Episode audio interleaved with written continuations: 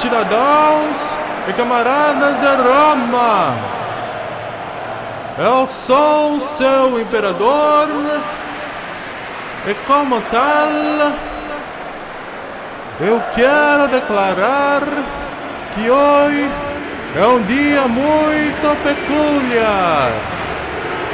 Hoje eu declaro que teremos um episódio bônus do podcast Roma Nua e Crua.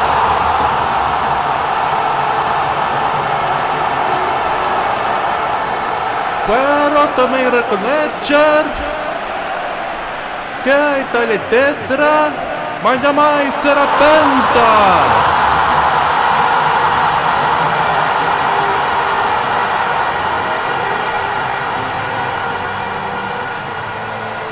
Alô amigos, alô galera, estamos de volta para mais um episódio bônus do podcast Roma Nua e Crua. Quem vos fala é Bruno Prandi e hoje eu tenho aqui comigo a honra de receber a grande Joana do canal Diário da História no Instagram. Joana, muito bem-vinda aqui, primeira participação no podcast, por favor se apresenta aqui para os nossos ouvintes, divulga um pouquinho o seu trabalho. É, primeiramente, né, bom dia e obrigada pelo convite. Eu sou Joana Oliveira. Eu sou criadora e administradora do canal Diário da História, né? Eu atualmente tenho uma conta no Instagram, quem quiser conhecer, e também tenho uma conta no YouTube. Eu estou gravando vídeos, certo? Com temas diversos, mas também eu faço séries lá no Instagram, séries históricas, certo? Atualmente estou falando sobre a dinastia faraônica, né? As dinastias de faraó, quem quiser dar uma olhadinha. E eu faço também vídeos lá no, no YouTube. Nossa, no YouTube eu não, não conheço Joana. Como é que é? Passa o endereço certinho aí, seu trabalho no. É o mesmo nome. Canal é de História. Hum, tem é a mesma, o mesmo logotipo, certo? E eu tô aprendendo ainda, mas tá ficando legal o trabalho. Ah, não duvido. O, o do Instagram aqui, pessoal, é fantástico. Sigam o canal dela lá, muito legal. E o vídeo, pô, já vou conferir hoje mesmo. Não, não sabia disso, ó. E tenho certeza eu... que o conteúdo vai estar tá bem legal. Ontem eu postei o vídeo sobre a Rainha Cadáver, a história de Inês de Pátio, né? A história de amor de Inês de Pátio e Pedro I de Portugal. É muito interessante a história. Esse foi o seu primeiro vídeo? Ou já temos vários vídeos lá? Desculpa não, a ignorância. Já tem... Não, já tem 16 vídeos já. Na verdade, o canal já vai completar um ano, porque eu dei uma paradinha pra investir no Instagram e eu tô voltando agora recentemente. Então, quem quiser conferir, eu agradeço. E se gostar, não, se inscrevam. Vamos se inscrever, pessoal. Não vamos perder essa não, né? Conteúdo legal de história grátis é sempre bom a gente ir consumir aí, dar aquela moral para quem produz, que dá um trabalhão, né? Ah, Imagina podcast já que trabalho, mas é pior ainda. Eu já arrastei um pro podcast aqui do o Rafael do História Medieval, ele também tava fazendo vídeo. falei, meu, faz podcast, você vai ter menos trabalho. Ele também agora tá, tá atacando nas duas frontes, mas é legal saber que a gente incentivou mais um podcast a aparecer no ar aí e deixar a dica pra Joana também hein, Joana? Dá menos trabalho. E é complementar, né? Não precisa, um não precisa tirar o outro. Mas parabéns aí pelo seu trabalho. Bem-vinda aí ao primeiro episódio, o bônus que você participa. Obrigada. Espero que você goste. E agora Obrigada. passar a bola para o nosso segundo convidado, nosso grande namoro. É namoro ou amizade? Ele é um fotógrafo, mais entusiasta de história aí, várias vezes vai me mandando conteúdo, comenta dos podcasts, me manda sugestão de livros fantásticas. Amor, queria que você se apresentasse aí para o nosso público, já te agradeço aí os conteúdos que você divide comigo. A gente sempre bate uns bate-papos tangentes ali, às vezes sobre episódios, né, pelo Instagram. Então, falei, não, vou convidar ele aqui, que o cara manja muito bem, apesar de não ser historiador, né, assim como eu também não sou. Então, somos dois entusiastas aqui de, de história, de história romana. Então, Namor, por favor, se apresenta aí para os nossos ouvintes. Olá, gente, tudo bom? Poxa, eu fico feliz, cara, porque eu, eu curto demais o podcast. Aí eu tô imaginando que eu tô no meio das vinhetas aí do podcast aí, pô, muito legal. Fica legal. legais aí, Bruno. vou tentar, vou me esforçar aí pra fazer uma edição legal.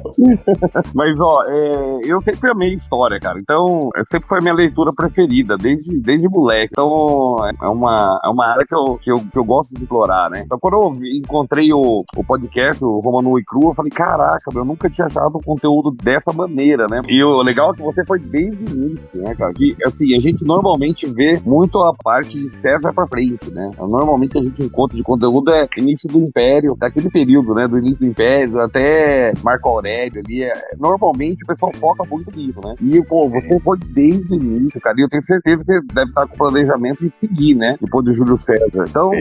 Pô, é, é fantástico, cara. Eu fico honrado aí de estar participando do, do podcast, nesse bônus especial. Eu sou fotógrafo, trabalho com fotografia há 26 anos. É, meu Instagram é arroba namurfilho. E tenho uma marca de café especial, que eu sou um, um apaixonado por café especial. E, e, um pouco antes da pandemia, eu, eu criei uma marca, né? Eu fiz uma seleção de, de torra e cafés incríveis do Espírito Santo. E estou trabalhando também com, com café, né? Eu ia é que a gente um grande modo, café né? para comprar? E onde que, que, que compramos seu café, esse café ah, especial? Pô, legal. É. Obrigado. É, o, o Instagram é, é Namur Café, EH, né? É o E de, de internet, né? De, de, é o acento é com H, né? EH Namur Café. E o, e o, e o site é o www.enamurcafé.com.br. Boa, gente, maravilha. Vou deixar os links na descrição aí para quem quiser conhecer tanto a página, o canal diário da história. Vamos colocar ali os links do Instagram e do YouTube também e do Namor aí, pessoal. Então, quem quiser, confira aí na descrição do episódio e acesse os links, tá? Legal, gente. Bom, apresentado aí os nosso, nosso time campeão de hoje aí, nossa escalação para o nosso episódio bônus. Queria começar aqui pegando o gancho aí do que o Arlindo falou, né? De, do podcast pegar lá desde o do, do mito da criação de Roma aí seguindo a história. A nossa ideia aqui é conseguir chegar até a queda da cidade no século V depois de Cristo. Não quero ir até os bizantinos, senão eu não vou. não consigo meu. Não vou acabar, não quero. Tô já, estamos, sei lá, três, dois anos e quatro meses já de podcast. A gente tem lá minhas contas aqui. Eu cheguei mais ou menos um terço, um pouco mais de um terço da história do que eu pretendo contar. Então temos mais aí. Vai ser um grande né? legado, hein, Bruno? Ah, essa é a ideia, assim, sinceramente, não é ficar famoso. Nunca foi um podcast mainstream. Até uns amigos meus, cara, você, né, você, como é que tá teu podcast? Que a maioria dos meus amigos não, não gosta de história, não ouve, né? Eu tenho alguns amigos, meus irmãos ouvem, mas a grande maioria não, né? E tem uns que falam, meu, pra que, que você faz isso? Sem sentido. É uma coisa com retorno financeiro assim, né? Não, não faço pra ser e, pô, tu perde um tempão pra fazer isso, qual a sua ideia? Cara, primeiro eu, eu, eu acho um pouco disso, né? Eu, é um assunto que me encanta tanto, acho tão legal, tão rico, Sim. tem uma. influencia tanto nossas vidas até hoje, né? Muito do, do mundo que a gente vive tem aí reflexos realmente dessas coisas que aconteceram em Roma, então não é que tá desconectado da nossa realidade nem um pouco, faz, faz parte da nossa realidade ainda isso. E, pô, é, acho que eles são legado. Como é uma história muito rica, eu sempre também gostei de história, temas variados, assim, não só história romana em si, mas a história romana em si mesmo, eu sempre achava complicado colocar a linha do tempo certinho. Quando os eventos aconteceram, quando Nero pôs fogo em Roma, quando Augusto apareceu, quando a República virou um império, quando que a Grécia foi absorvida por Roma, era uma coisa meio como assim, né? A gente começa a entender um pouco de antiguidade, é Grécia, Grécia, Grécia, nada Roma aparece e, absorve como isso aconteceu. Isso eram umas dúvidas assim que eu tinha muito forte, né? E aí eu conheci o, o podcast History of Rome, que é do Mike Duncan, um podcast americano, e ele faz essa linha do tempo da ação, né, do, do mito da criação até a queda da cidade de Roma ali no, no século V. Aí eu falei, nossa, sensacional. Primeiro organizou os eventos na minha cabeça de uma maneira fantástica. É o que o Namur colocou, né? A gente geralmente começa a ouvir dali, né? De, dessa, dessa guerra civil do Júlio César, depois a do Marco Antônio ali com Augusto, e aí vira Império, aí mais ou menos até Marco Aurélio ali, a gente, né, tem algumas coisas que. Parece que a história ficam... que começa daí, né? A história de é. Roma só começa a partir dessa guerra civil e pronto, não esquece antes do amor. Até porque é quando a gente vai ler, né? A gente pensa que Roma veio da guerra civil entre Júlio César, né? E Pompeu. Mas na verdade teve toda uma história por trás. Teve um mito, teve uma monarquia, né? Aí veio a república. É toda uma história por trás. Tanto que lá no meu Instagram eu fiz a série de Roma. Eu comecei desde o mito e fui até os últimos imperadores. Não, muito show. E é uma história muito rica, né? Eu, eu, eu por exemplo, uma coisa que para mim foi curioso quando eu ouvi isso, já conheci o mito da criação e tal, mas foi uma curiosidade para mim, eu realmente não lembro da origem troiana dos romanos, né? Isso pra mim, quando eu ouvi, eu falei, opa, caramba. Isso é interessante demais. Refugiados de Troia. Roma já nasce, né, com algum pezinho no mundo grego ali, vindo dos troianos. Eu achei isso fantástico, né, que começa ali e mesmo hoje em dia a arqueologia corrobora esses achados aí que houveram sim migrações ali por volta de 1100 de Cristo, coisa assim, quando começam a chegar ali os primeiros refugiados e se estabelecer em território itálico. E aí essa mistura de troianos e latinos que vai dar origem aos romanos. achei isso bem interessante, era uma coisa que tinha saído completamente do meu radar. Vocês conheciam Joana, Arlindo? Vocês Sim, eu já, tinha, eu já tinha lido uma vez é, sobre isso. Mas é, eu, foi muito legal de, de, você ter aprofundado mais no, no, assunto. Eu já tinha lido. Eu não, eu não tinha, nunca tinha, tinha entrado tão profundamente no assunto. É, porque, até porque eu nunca tinha lido muito sobre esse período histórico da, da monarquia, do início, né, da, de Roma. Eu achei muito legal. Sim. Acho legal também que Tito Livio, né, quando ele conta a história aí do começo, acho que Tito Livio acho que é do século I, se eu não me engano, mas ele conta ali, ele que tem uma obra muito extensa, né, sobre Roma desde o princípio e tal, e ele coloca lá que o, o príncipe Heitor, esqueci quem é o refugiado troiano que tá chegando, mas que ele para onde seria Cartago ali, né, e a Roma treta com Cartago dali, que ele seduz a rainha e depois abandona, e a rainha supostamente então joga uma maldição que esses povos estão condenados a ser inimigos mortais para sempre. Eu acho que você falou até no episódio que ele, essa parte da, dessa história contada foi até para justificar depois de ficar com a consciência tão pesada, né? Interessante. Sim, porque o jeito que acaba a Guerra Pública é muito. É. A terceira, quando eles realmente erradicam, tem a, aquela lenda lá que salgaram até o solo para nada nascer mais ali. É muito, muito cruel, né? O mundo antigo era muito cruel. Uma coisa que eu, que eu me assusto assim, é, cara, como a gente evoluiu de certa forma, né? Apesar de ainda ter conflitos no mundo, essas coisas. Mas olha, morar na antiguidade, barra pesada. E você sabe, Bruno, que eu, o primeiro contato com civilização romana, leitura, foi, foi lendo uma trilogia de Cartago. Era, era a história contada do lado de lá. Nossa, que legal. Achei que você me indicou esse livro, não é um livro espanhol? Não, esse é, esse é uma trilogia. Ela, ela não, é muito, muito, não é muito grande, mas é uma trilogia que chama Milka, é o, o primeiro livro, o segundo livro chama Aníbal e o terceiro chama Drubal. E eu até, quando comecei eu não entendia nada de Cartago, e nem de Roma, cara. Aí, eu, no meio do livro, eu tava, eu tava torcendo pra Cartago. o primeiro livro chama Amilcar, como é que chama o segundo? Amilcar, Aníbal e Asdrubal. Ah, boa. E aí eu, eu, comecei a ler e eu falei assim, pô, que legal, né? Eu não entendia muito a história de Roma ainda, nunca tinha aprofundado. E eu fiquei torcendo pra, pra Cartago, cara, muito engraçado. Aí eu, eu, eu tô lembrando do, da Primeira Guerra Púnica, você contando, e, e, era a sensação que eu tinha, né? Quando, quando eu li o primeiro livro, falei, pô, esses, esses cartagineses são burros demais, né? o cara tem chance de fazer o negócio faz tudo errado. Eu não acredito nisso. É, era uma outra cultura, né? Eles eram, eu tento fazer um social, né? Onde eles veem a guerra como atrapalha os business, né? Eles não querem, quando tem a chance de acabar, eles querem acabar logo. Eles fazem guerra, assim, se, se for pra conquistar, trazer território, mas a conta é muito econômica, não tem mais outros cálculos, né? Não é que nem os romanos, que tudo é honra, é, é glória militar, dinheiro é, é secundário ali, na, os próprios romanos tentam colocar dessa perspectiva, né?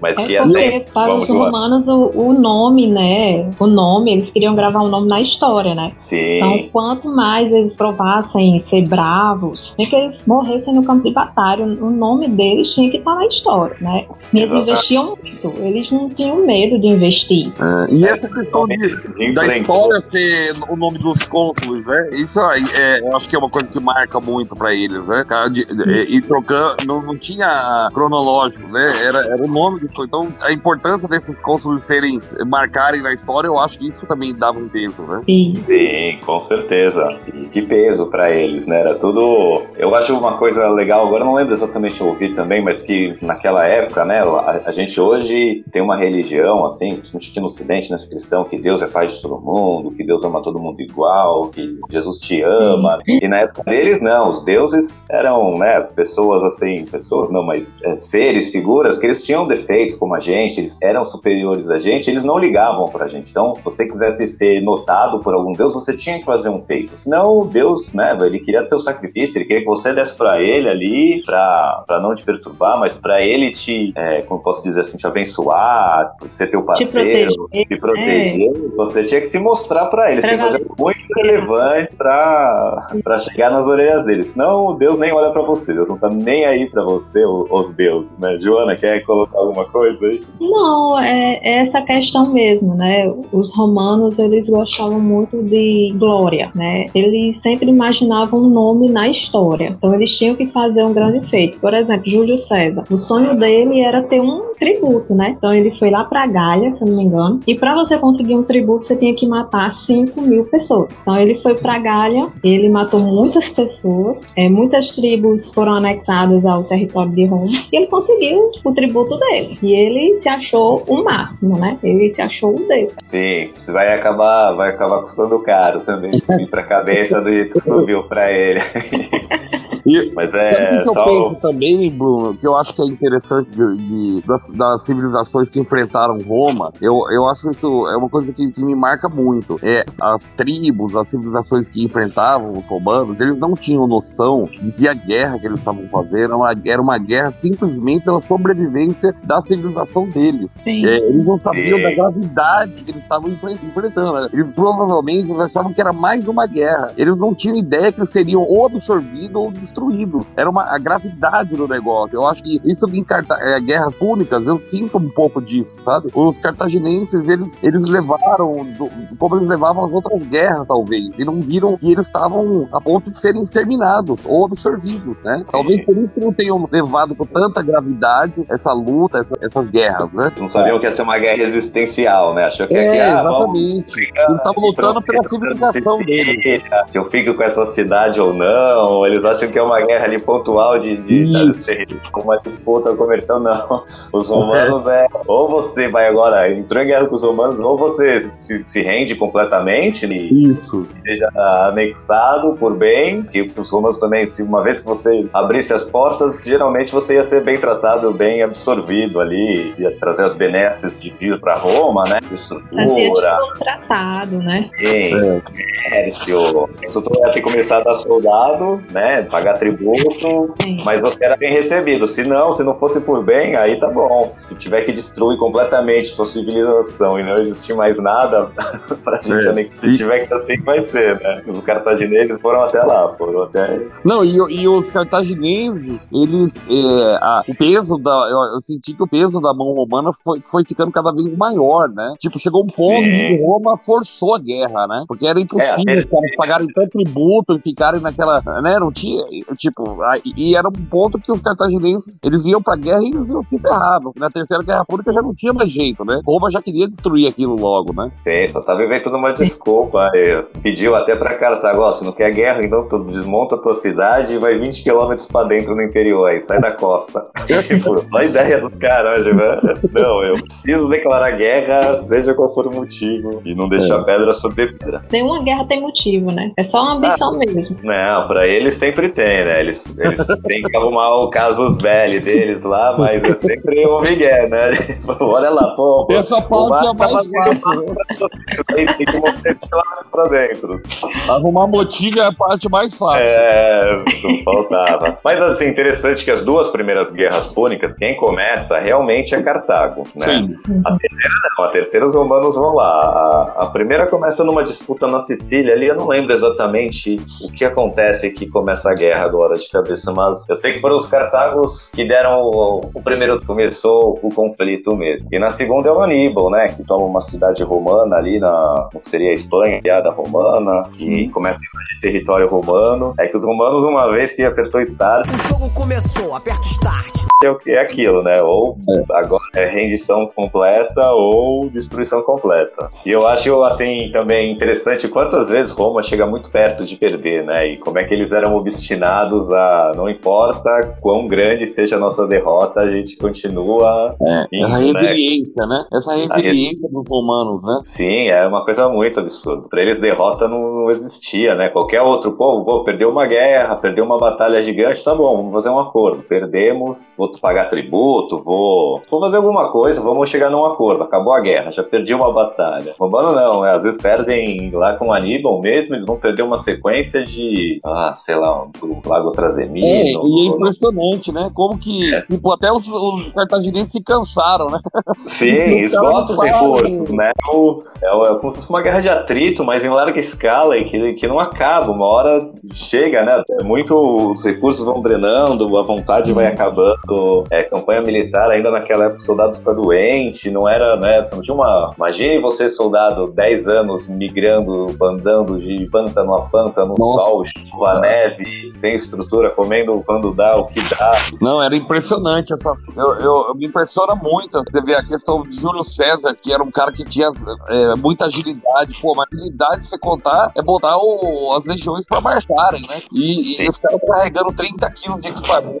Pô, é incrível isso aí, cara. Eu fico impressionado quando eu ouço, quando eu leio e ouço, ouço essa, é, essa questão, né? De como que o, o homem aguentava. É, a disciplina. Aguentavam, né? A disciplina no combate também. Sim.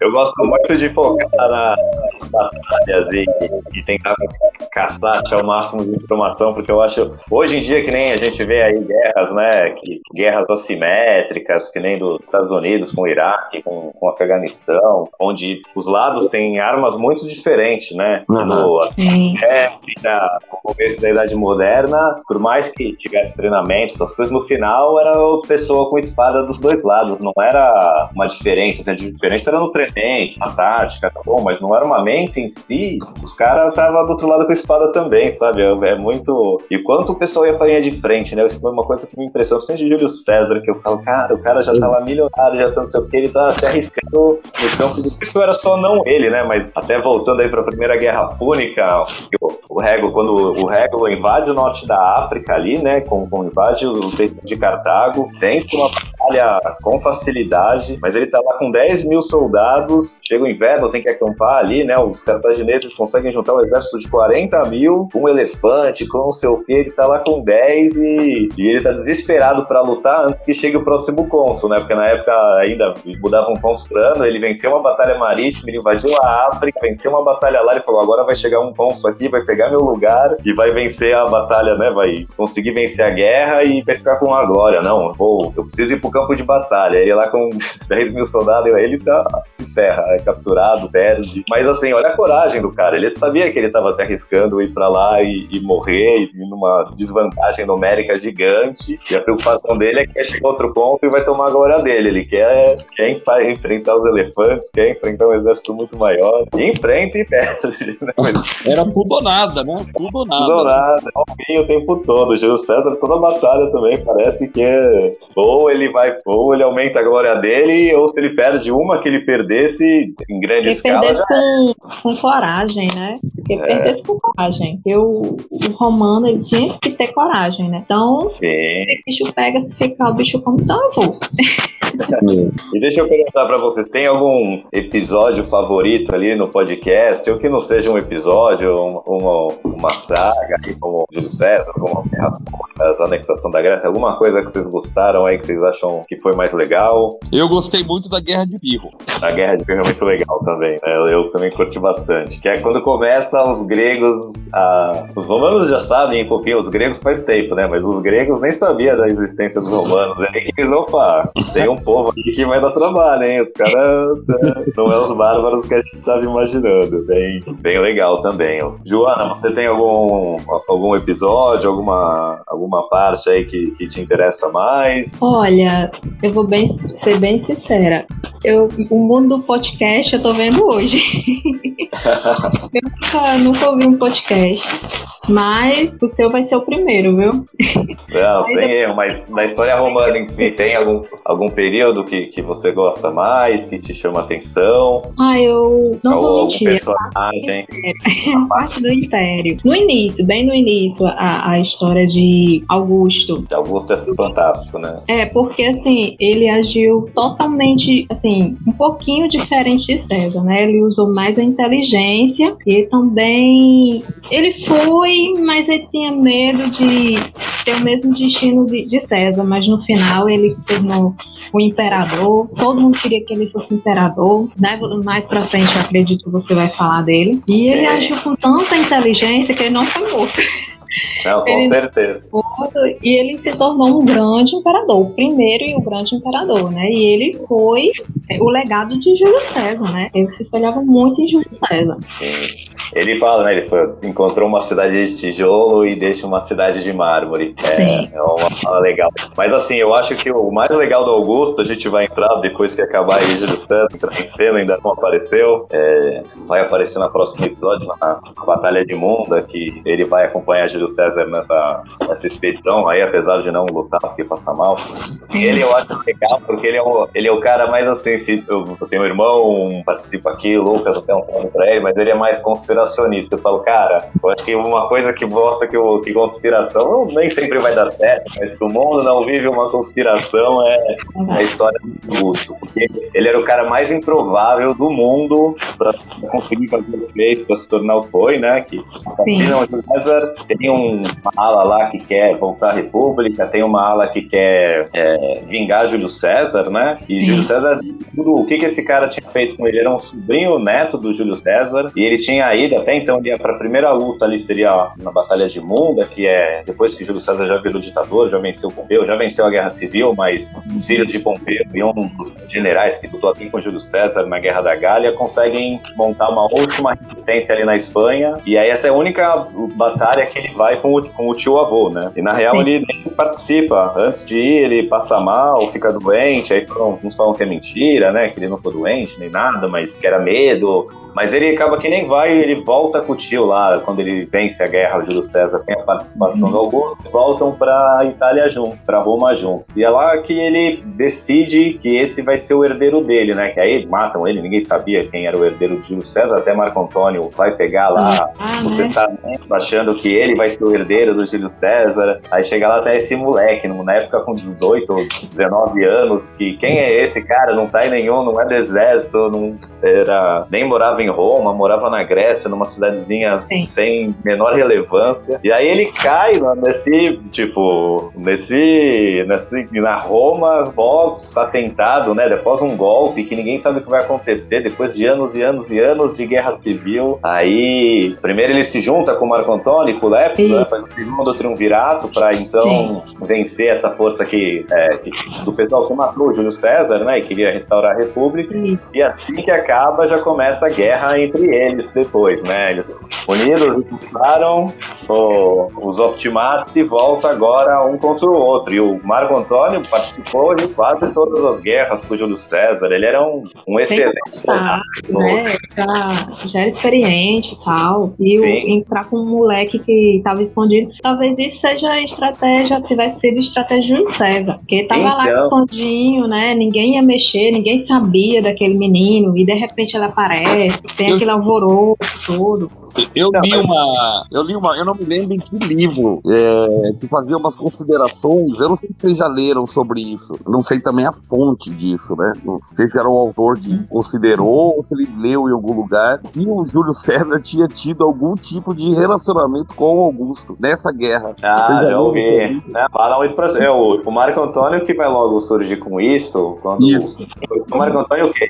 Ele ainda confisca o dinheiro. O Júlio César deixa, adota ele postumamente, né? E a maior parte da herança pra ele, um terço da herança pra ele, um terço ele vai dar para os cidadãos de Roma, um terço ele vai dar para o Estado Roma, eu não lembro exatamente, mas mesmo assim, era um, ele que ia ganhar, ele que ia herdar o nome, ele que ia herdar tudo, e inclusive a fortuna. E o Marco Antônio já não confisca, ele ainda tem que lutar só usando o nome, porque ele herda o nome de Júlio César, né? E, e ele vai usar o prestígio, o nome, mas ele não tinha nem os fundos no começo, porque o Marco Antônio ainda confisca. Muito, é muito impressionante como, como, como ele solidifica, né, o império, porque depois ele vai governar aí, sei lá, 40 anos, alguma coisa assim. Ele fica até Até a morte Realmente. natural, né? É. Sim, estabiliza. E, tava, e, e Roma vinha de pelo menos um século aí de guerra civil e, e guerras socia guerras sociais, né? Que eram dos itálicos querendo cidadania. Teve duas guerras civis entre o Mário Sula, e teve a guerra civil do Pompeu com o César, e teve a guerra civil do Marco Antônio com o Augusto. Então, assim, teve a guerra dos. Como é que é? Do, do Espartaco lá também, que era dos escravos, mas também, assim, acontecendo de ideia. Uma guerra em três guerras serviço também, que de certa Sim. forma dá pra ver como. Então, assim, olha como tava instável e ele pega um molecão e entrega um, um império solidificado com uma, com uma Roma mais esplendorosa do que nunca. Impressionante o quanto, o, quanto isso, assim, foge um pouco de uma conspiração, né? O, o Namoro até chegou a tocar que provavelmente essa era a ideia do Júlio César de preparar, é, talvez de pegar alguém desconhecido. Eu acho que talvez podia ser, mas eu, eu acho que o Júlio César não estava esperando eu morrer, né? Então ele queria preparar o moleque com o tempo. Falou, já escolhi, acho que ele né, tem meu sangue, é, E ele tem sabia que o capacidade. Marco Antônio era um bom soldado, mas era um péssimo. Não, né? é, ele era um bom soldado. já, né? Sim, com certeza deixar na mão da Marco Antônio ia ser de sangue, perfeição, né? Aquelas coisas, péssima administração. Sim. Antônio era bom soldado, excelente soldado, mas só, não tinha capacidade pra mais nada. E o, o que eu acho uma coisa legal do Augusto, que me impressiona muito, é a, é a capacidade de, de se cercar de pessoas competentes, né? Isso aí, de delegar o poder. O poder militar, ele, ele delegou a- Agripa, né? Ele, Sim. ele não era um bom soldado, né? O Ele Agripa tinha era um genial, né? um outro braço direito também, esqueci o nome, que era como se fosse o Agripa, mas das finanças dele. Agora ai, me fugiu o nome desse cara. Ele fazia política, o Agripa o militar e o outro cara o financeiro. Ele tinha esses dois braços direitos, assim, muito fortes, que ajudaram ele muito. Principalmente o Agripa na questão militar, né? O Sim. Augusto, ele não, não era como o Júlio César, que tava lá na linha de frente, que tinha habilidade, não. Ele sempre, qualquer batalha, ele passava mal e nem aparecia. E o Agripa o Agripa sempre resolvia. Mas assim, depois, acho que o primeiro. ah, agora não lembro, de cabeça é ruim, tem que pesquisar pra fazer o podcast na hora. Mas acho que o primeiro acaba atraindo ele, ou cai antes do, do fim da vida do cara, ele meio que briga com o Augusto. E o Agripa morre depois. Mas assim, o Augusto sobrevive aos dois. Mesmo depois dos dois, ele continua tendo vitórias militares, ele continua com o império bem administrado. Ele era o cara que, assim, apesar de que esses, esses dois, assim, ministros deles, mas esses dois braços direitos, aí os dois, o braço direito e esquerdo, sei lá como definir, mas a- Uhum. apesar deles terem sido vitais para dar tudo certo, eles vão antes do Augusto e o Augusto continua é, é bom, mesmo sem ter eles mais do lado. E eu Então, acho cara- que tem uma pessoa muito, muito essencial na, na história de Augusto também, que é a mulher dele, né? E muita Ah, gente Sim. às vezes dá uma esquecida, né? no- mas é, é- ela, ela, foi, ela era um animal político, né? Ela tava ligada em tudo, ela via tudo, ela, é, e ela fa- favorecia também muito o lado da família dela também, né? É, é, Não. ela dominava o Augusto, né? Então, a Iluminável eu não sei se seja assim, mas que ela era uma pessoa que ela tinha muita influência, o Augusto ouve ela assim, e ela era até uma mulher assim, como posso dizer, em Roma, a- até ela, lógico que já tinham mulheres importantes ali, foras, mas era sempre na figura de mãe, na figura de mãe de soldado, de esposa obediente, e ela, ela começa, ela realmente tinha poder político, ela vai ter títulos e, e ela pode ter propriedade, ela tem propriedade é, diferente do, do Augusto, né, coisa que era só dela, o nome dela, e mulher nem podia ter, ela, ela é uma figura tão forte assim que ela, que ela que- quebra paradigmas políticos de Roma ali, como começando a ter realmente poder político na frente, né, por trás dos bastidores já, já tinha influência, né? mas ela Eu acho que ela mandava nele. Aí, olha, se for pegar por aqui de casa de dentro, eu não tenho a menor dúvida, viu? A louça aqui, eu fico louco pro meu lado. Então, imagino que, que Augusto não fugia não da regra, né? Essa é a regra. A mulher dele era muito perspicaz, então, na verdade, ele se cercou de pessoas é, com mais experiência, né, do que ele, porque ele era só um menino, né? Então, ele cercou de pessoas que eram experientes e, digamos, confiáveis, porque ele era só um menino. Então, ele precisava desse cerco de pessoas experientes para trabalhar na política, para trabalhar no, no exército, né? Então, como ele não tinha essa experiência, ele disse: Não, eu vou me cercar aqui de pessoas experientes, porque assim eu não vou nem dar um passo muito à frente, nem dar um passo para trás. Eu vou seguir tudo bem direitinho. E que deu certo, né? Ele foi E- cauteloso. Na verdade, ele foi cauteloso. E eu acho que também ó, tem alguns episódios no, no decorrer da vida dos dois que eu acho que ela foi encaminhando, encaminhando a situação pro Tibério depois, né? Ela, Sim. ela, eu tenho essa impressão, né? A gente não pra falar, pra afirmar, né? Mas ela foi fazendo todo o caminho pra chegar no Tibério no final, né? Ah, o que foi uma desgraça, né? Isso foi ponto negativo. E também não foi bem que. Acho que o Tibério foi outro coitado. Tibério era a última opção, só que morreram todos os outros. É, verdade. Ele tinha os dois netos que ele já vai e pega. Ele tira os netos da filha depois e cria, porque o Augusto queria passar pros netos, né? Ele não teve filho Sim. homem, teve só filha. E aí ele pega os netos da filha pra criar, não sei o que, os dois morrem. Aí tinha o irmão do Tibério também, que tava na frente dele também, morre. Aí sobra, sobra o Tibério, a contragosto. E, e Tibério começa bem, mas termina muito mal. Aí é Tibério, Nero, Calígula, vem uma sequência aí de praga que. Foi olha, descendo, né? Só foi descendo. É que, é, é que se a gente entrar agora aqui, eu acho que vai. Mas eu, eu, eu acho a morte de Germano muito, muito nebulosa. suspeito. É, Sempre achei, sempre achei muito suspeita. a gente vai abordar bastante. Como de Tito. A Tito, a morte de Tito também, pra mim, não, não, não engoli, não. É difícil saber ó, o que tá rolando mesmo, né? Ainda mais naquela época, quem, quem ganha realmente escrevia a história. Mas veremos. A gente vai abordar essa- esses temas todos aí quando, quando chegar em Augusto. Não vou sair falando aqui porque eu vou errar data, vou errar nome, vou errar tudo. Então, quando a gente faz o podcast, da história mesmo, eu sei que eu anoto as datas direitinho pra não sair dando É bom que nós já estamos deixando o pessoal com expectativa, É, né? já vamos ter uma expectativa aí. Quem não conhece muito bem, vai ser muito legal, vai ser, vai ser top demais. Augusto é muito. Eu tava pensando nisso, cara, César já deu uns 40, 50 episódios, sei lá quantos episódios a gente tá falando dele. Quantos vai dar Augusto? Ah, meu Deus, é, fico com medo. São né? Então, a história deles é, é grande, né? É grande, é, então. É grande.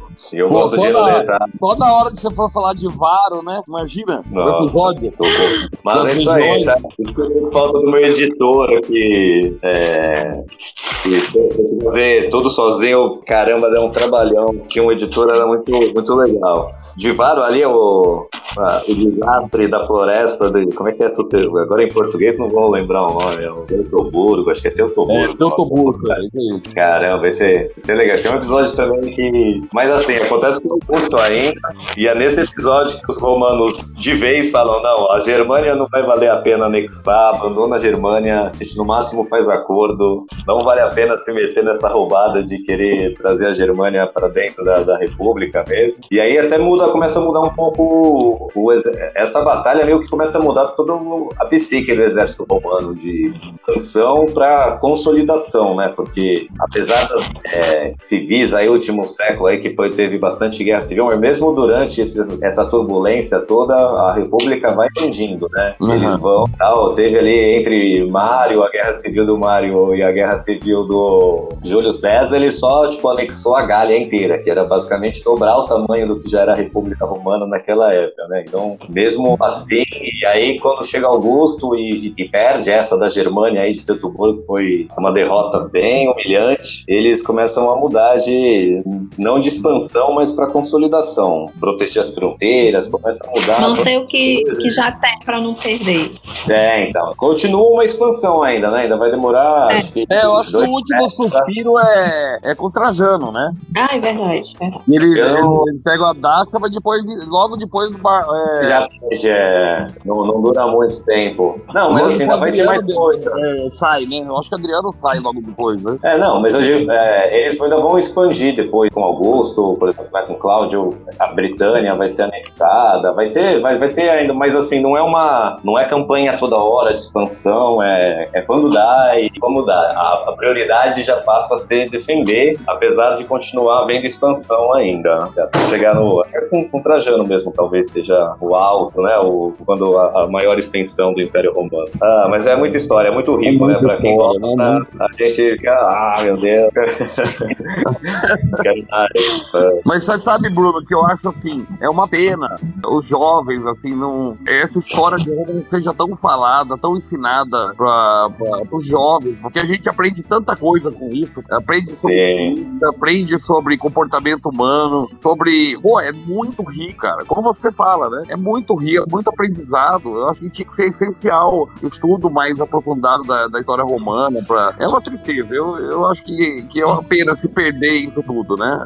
É. É, muitas pessoas passarem a vida e não, não, não terem noção do que foi a, a, a- o que foram as nossas origens, a, né, da nossa civilização. A base da nossa civilização, né? Por que a nossa civilização, nossa civilização se comporta como se comporta? Exato. Até questão de, de política, de guerra, de política internacional, de realpolitik mesmo, como as coisas, né? Como são os interesses. Eu acho que até é, eu, eu tento fazer uns paralelos assim no podcast, mas umas justificativas que nem a gente fala, né? Que é, tocou já nesse assunto, né? Que ah, os humanos fazem guerra, é, inventam uma desculpa para fazer guerra várias vezes, né? E quanto isso é verdade, quanto a gente vê isso acontecendo, né? Isso.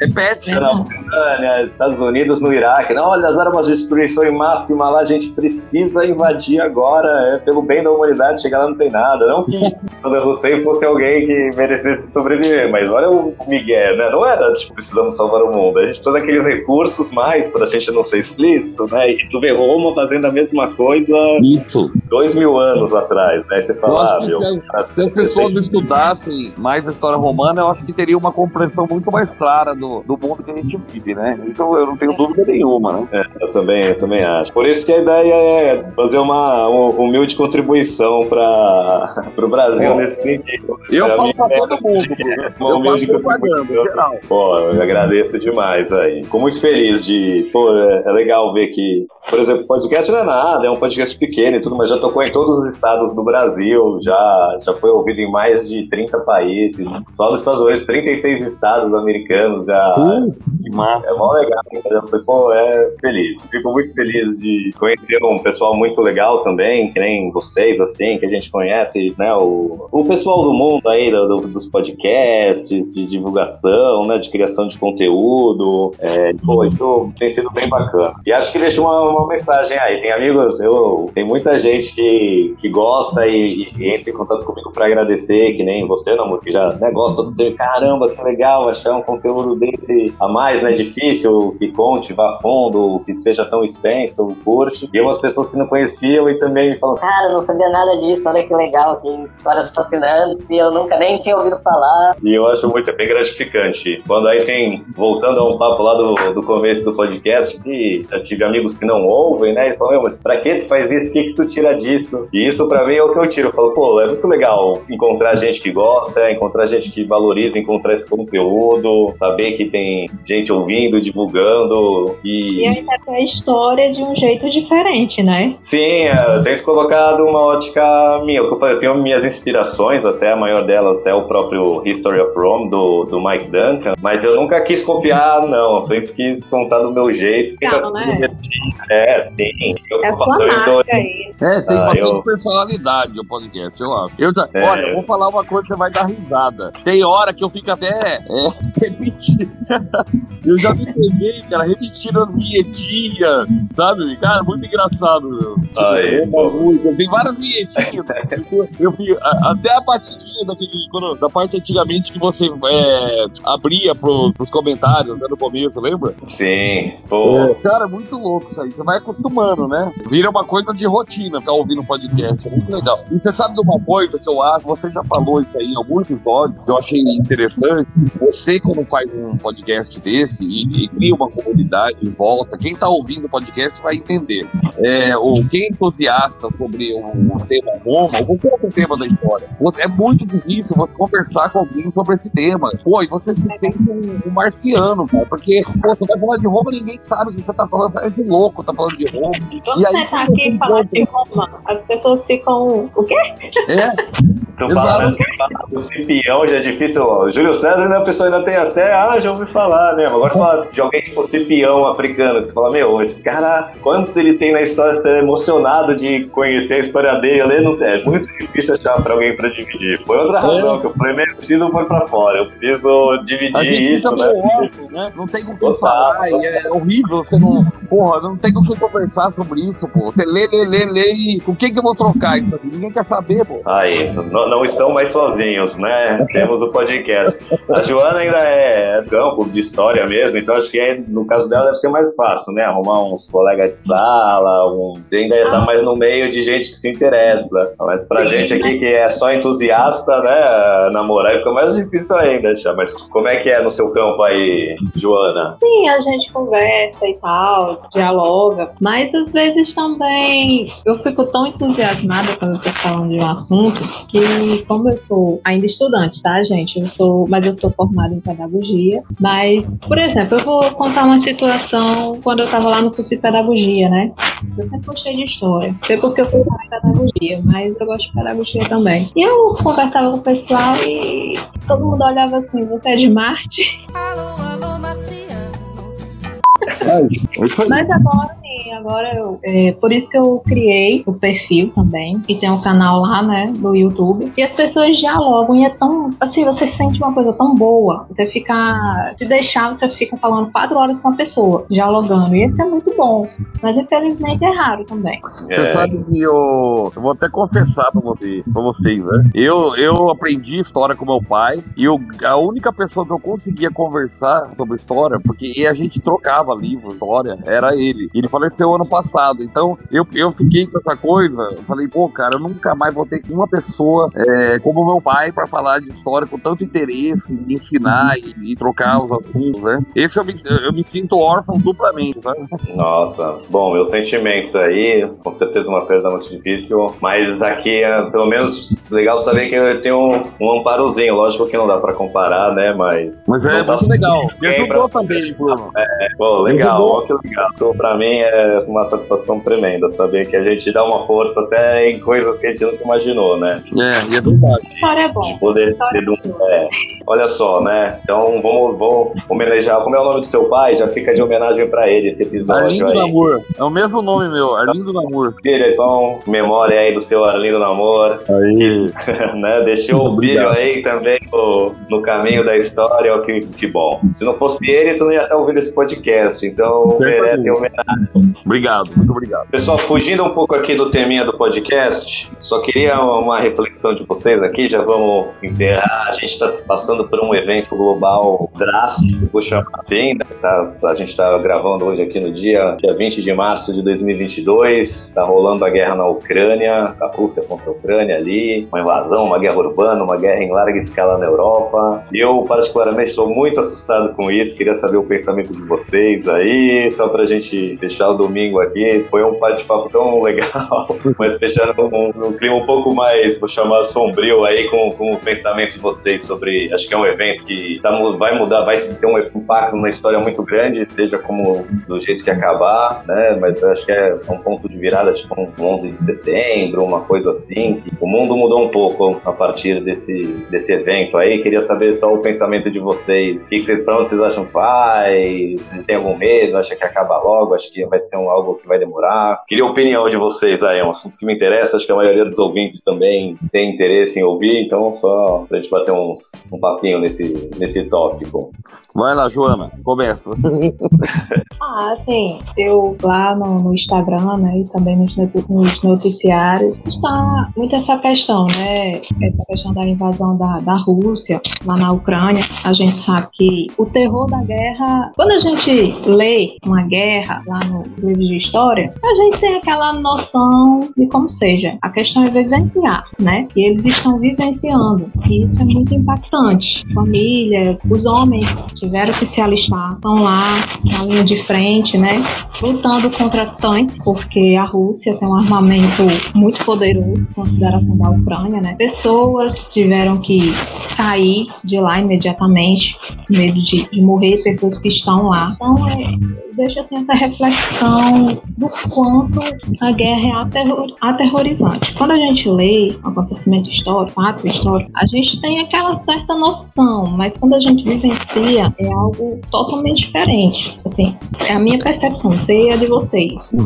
Ah, com certeza. Uma coisa é estudar a história, outra coisa é, é viver, viver né, um momento histórico, não é, não é muito legal. Covid, essa guerra agora que estourou, eventos que marcam, mas que não é tão legal tá vivendo aí, né? Principalmente para quem tá lá, coitado, acho que é um. Eu, o que me chocou assim é uma guerra é, dessa escala, uma, e é uma guerra urbana, né? É, você vê lá a cidade sendo destruída, helicóptero passando, tanque em rua, é uma coisa assim que, assim, por outro lado, tá acontecendo isso em outro.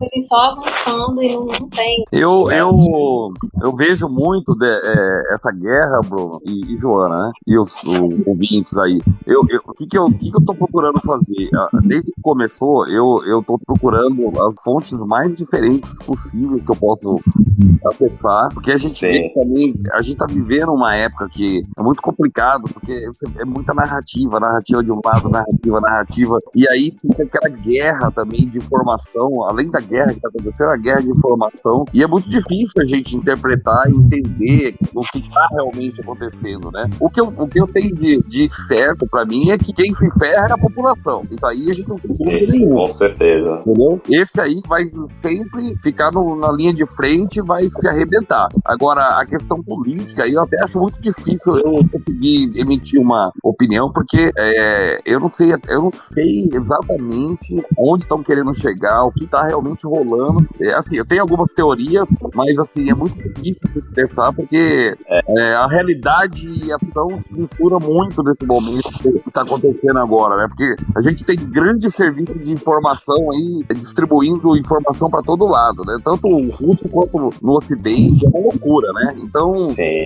agora, uma coisa eu vejo, assim, eu, eu me sensibilizo muito com as pessoas que estão sofrendo, porque, como eu disse, eles que sempre levam o pior, mas eu vejo também uma, uma seletividade emocional no Ocidente, né? Porque, assim, Sim.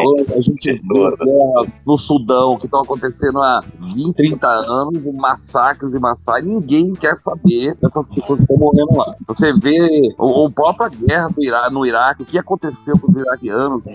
Ou no Iêmen agora, que está acontecendo, eles estão sendo completamente bombardeados, sem nenhuma discriminação de alvo militar para alvo civil ali no, no Oriente Médio. Também já e você tá vê também na própria guerra da Chechênia, que não faz muito tempo, que foram massacrados. Foram também, assim, poucas notinhas de rodapé, algumas matérias. Então, assim, a gente vê muito também que a sensibilidade do Ocidente é seletiva, né? É muito Tá muito perto da Europa, tá, tá atingindo ali, tá, na, tá nas fronteiras. Então, aí o pessoal já agora a guerra. A guerra é terrível, mas já vem sendo terrível durante toda a nossa história e muitos massacres, coisas horríveis. Infelizmente, essas pessoas são esquecidas, né? A maioria, né? Quando é na África, quando é marginal, esse ser humano, infelizmente, tem menos valor do que o, o ocidental, quando acontece dentro do nosso terreno, né? Isso é apenas uma observação que eu faço da, da seletividade que às vezes a gente tem, né? Não. Se mais com uma vida do que com outra. Né? Outros têm a mesma vida, estamos no mesmo planeta, né? Com certeza. E assim, é... eu vejo uma coisa que, por exemplo, me irrita, eu, eu deixo alguns pontos claros aqui, porque é muito delicado tocar nesse ponto, mas é, é, eu acho que a invasão foi bizarro, e, assim, acho que o que o Putin fez de realmente começar uma guerra em larga escala é um crime, não dá para tirar isso dele, não dá para justificar. Agora que eu acho que a, como Estado tinha considerações de segurança legítima, Sim. de colocar mísseis na cara virada para ela no território ucraniano realmente é uma coisa que quem gosta de história geopolítica entender que isso não é uma coisa que a Rússia ia aceitar e, e todo mundo que estava pressionando sabia que não, que não aceitaria de maneira alguma. Uhum. Agora, imaginava que tem tomar é, essa proporção. Eu até imaginei conflito, é, algum ataque na cidade, pensava que de repente os russos pegavam a região de Donbass, as regiões que já estavam contestadas e realmente anexavam, mandava tropa lá agora de começar mesmo um bombardeio. É, é, muito eu bizarro. Também ele é um animal político também. E ele, ele eu acho, um pouco de senso de oportunidade. Ele não tá preocupado porque ele vai invadir, vai morrer, não é preocupação para ele, né? E ele, ele fareja a oportunidade. Né? Ele vê a dependência é, dos países europeus do, do gás russo, ele vê, ele vê que tem uma, um uma certa lacuna, talvez, na, na proteção da, da Ucrânia. Eu acho que ele é um oportunista também, né? O cara é um oportunista, né? Ele é, mas é, assim, mas uma coisa que você falou da guerra de narrativa, eu só queria, eu comecei falando isso que eu, eu, eu vou falar um próximo ponto que tem me irritado na, na mídia de como está sendo retratado, mas eu de maneira nenhuma quero que isso pareça ser uma justificativa pro Putin ou coisa assim, né? Mas você vê como eles fazem, que nem você tocou nesse ponto, dessa emoção seletiva, né? De como, olha, meu Deus, como o sofrimento deles fica amplificado aqui, enquanto o sofrimento, às vezes, muito pior de outros povos, aí é completamente ignorado. Exato. Mas no termos de essa guerra, o quanto ela tá grande, né? E com, com míssil, com material bélico super sofisticado, parece que números oficiais ou da ONU, eu não lembro o órgão exatamente, mas teve algo em torno de 700, 800 civis mortos até agora na campanha. Uhum. E segundo a Ucrânia, aí eles já mataram mais de 10 mil soldados russos e não sei quantos deles morreram. Mas assim, mesmo só comparando, assim, para morrer 10 soldados russos e tem que para morrer um civil, lógico que toda vida de vida é uma tragédia, não estou querendo de maneira alguma desmerecer isso, mas me dá a impressão, o que eu quero dizer com isso é que um conflito onde a Rússia está tentando minimizar o, o impacto civil. Porque, assim, tentando morrer 10 militares para morrer um civil, se você pegar como foi no Iraque, que viram aí ao diz, já ouvi estimativa, pra, de novo, isso aqui não tá com, não, pode não ser número exato, não, não tô fugindo da verdade, mas parece que morreram com civis, com tudo, cerca de 500 mil pessoas ao longo aí da guerra do Iraque. E de soldado, nesse momento pegar americano, não morreu 2 mil. Então, era quantos civis morrem para cada soldado americano, e aí você inverte a conta agora, tá morrendo 10 militares para um civil, segundo os números da Ucrânia. Então, assim, condeno a guerra completamente, mas é aquilo. Eu também tô tentando ler tudo que é de todo lado de informação para mim ter um Sim, pouco. é, é o que eu tô fazendo. É eu tô Isso fazendo. não, é o que eu falo. Do lado de do russo também tem muita propaganda do lado deles, né? Que o- os ucranianos era tudo nazista, tem sim elementos nazistas até do governo e tal, mas não era. É, é propaganda para todo lado. Não quero nenhuma maneira justificar aqui. Parece que eu tô passando pano para criminoso de guerra, que não é o caso. Mas é que eu acho que tem muito criminoso de guerra também querendo agora pagar de mocinho, de Exatamente. e, opa, baixa a bola, tem outro criminoso de guerra, só isso.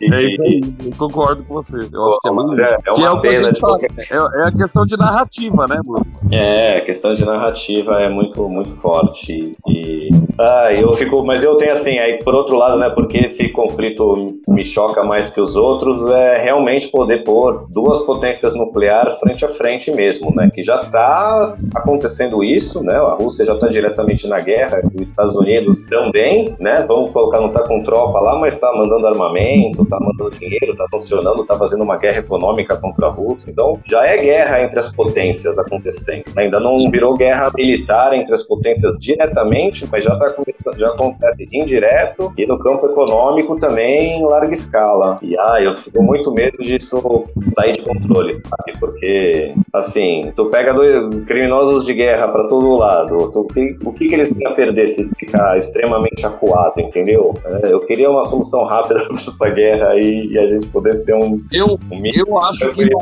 vai demorar muito.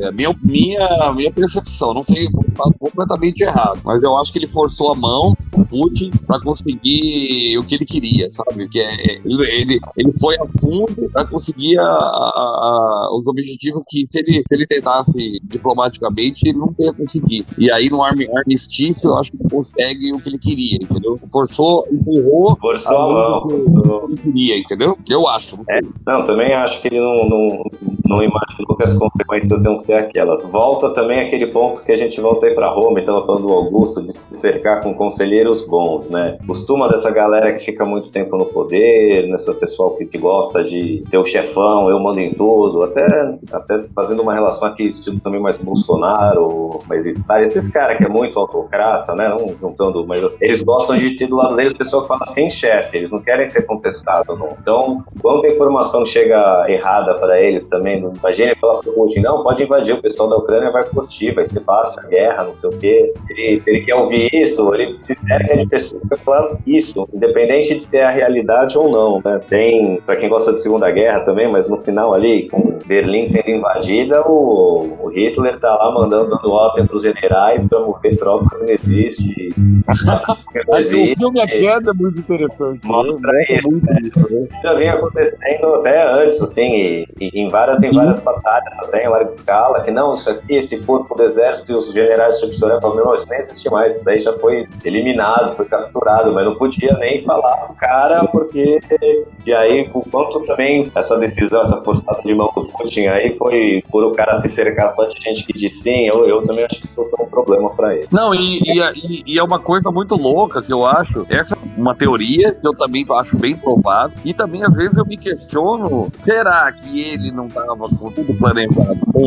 Então a gente, a gente fica nessa dúvida, né? Sim. Será que ele deu um passo errado? Ou será que ele sabia o que ele estava fazendo? Ele, ele vai chegar onde ele quer. É muito louco isso aí, né? Mas é, é interessante, né? A gente analisar, né? Sim, se ele estiver dando tudo de acordo, aqui no Ocidente chega pra gente que, que tá fazendo, dando tudo errado pra ele, né? Isso que eu falo. Às vezes eu, a notícia aqui chega tão deturbada pra fazer Isso, os ucranianos de ó, o presidente. Eu acho uma coisa que eu também fico, o presidente ucraniano mandar os civis reagirem Um absurdo. e Molotov, isso é crime de guerra, meu. É, tu vê lá, a gente vê de novo a história romana, que soldado romano tava na espadinha, que em teoria, né? Você, como civil, pega uma enxada, pega um. É um absurdo. uma madeira- isso. Também achei um absurdo. de certa forma, conseguir reagir. Mesmo assim, entra o exército com 50 mil, lá 30 mil, pega 300 mil pessoas e mata todo mundo. E assim, já é não o que tinha comparação. fez no fim da guerra, né, Bruno? Dando É, arma então. pra criança e, idoso, né? Sim, não tem, não tem sentido.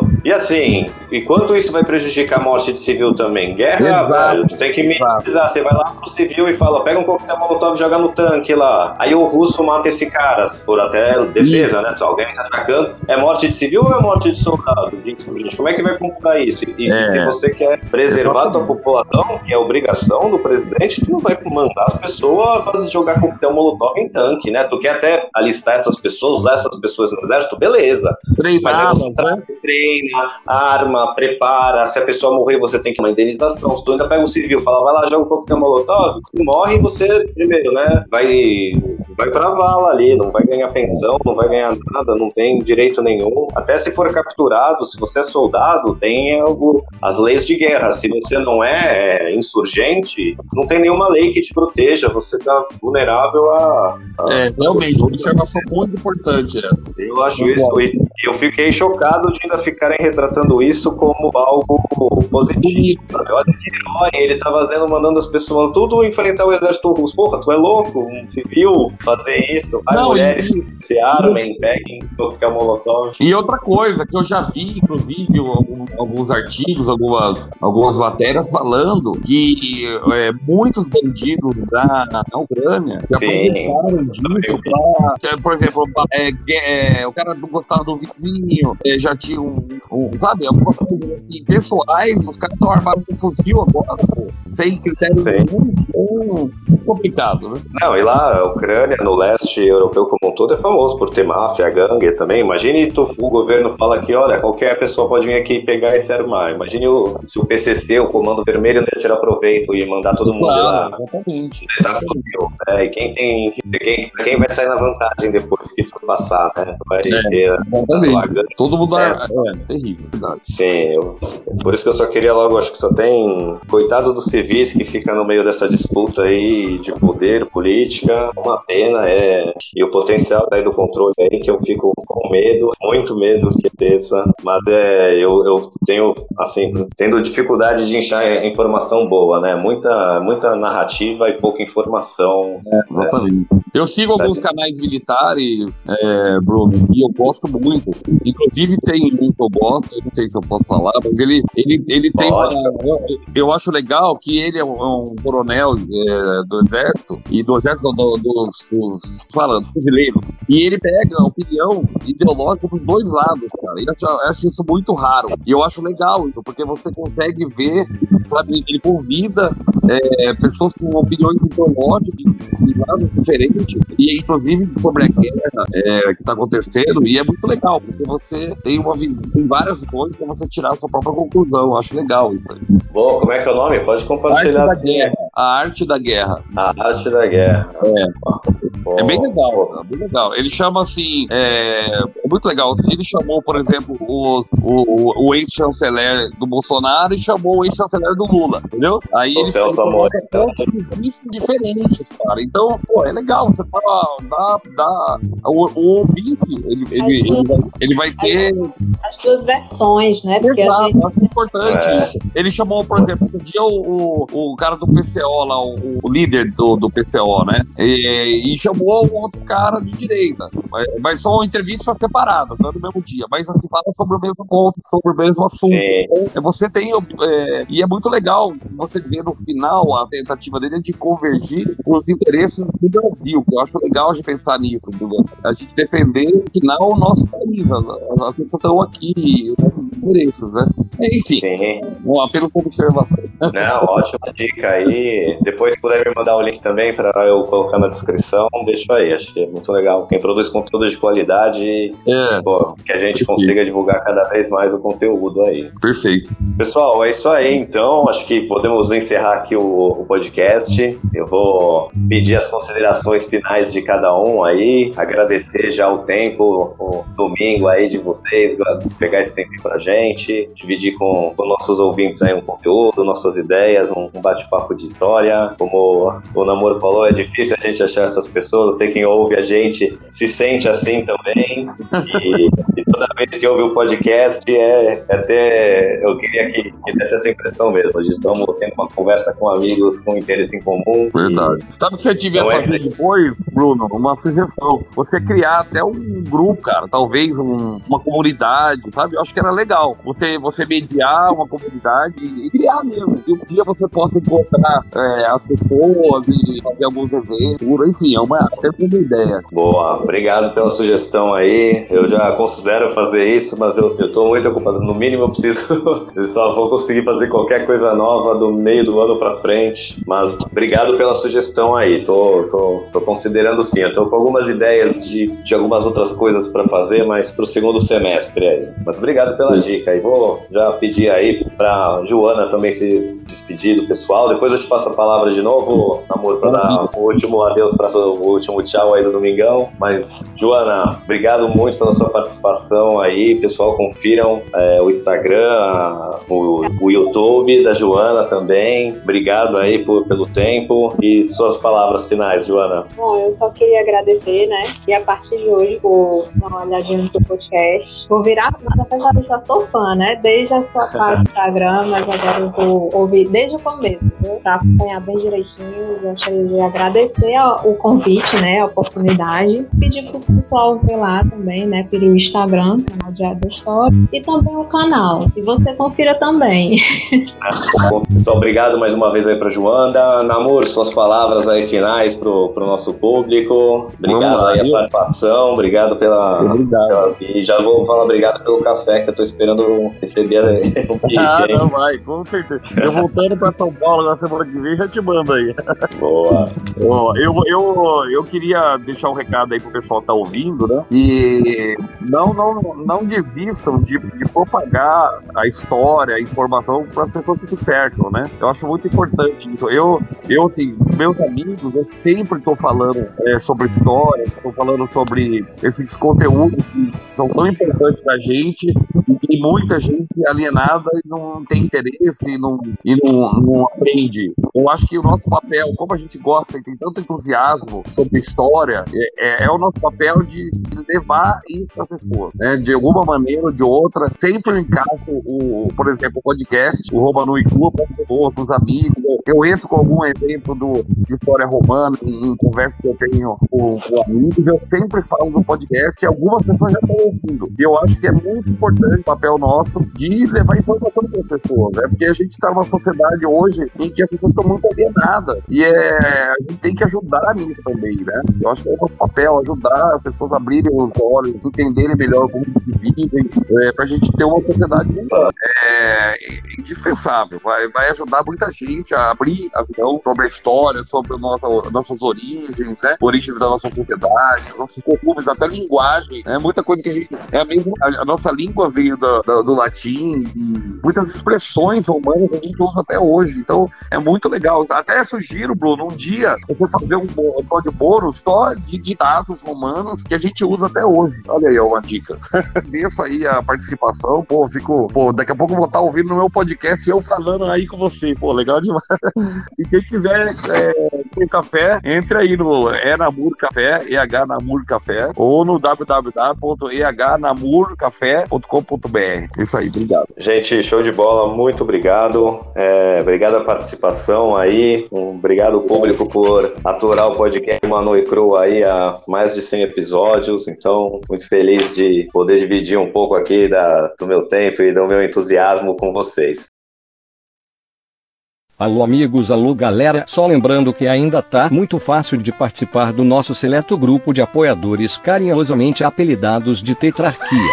Você que gostaria de contribuir com este humilde podcast, por favor entre no link que está na descrição para visitar a nossa página do Padrim. Lá contém todas as informações necessárias e você poderá deixar seu nome registrado para sempre na história da educação brasileira. Vem!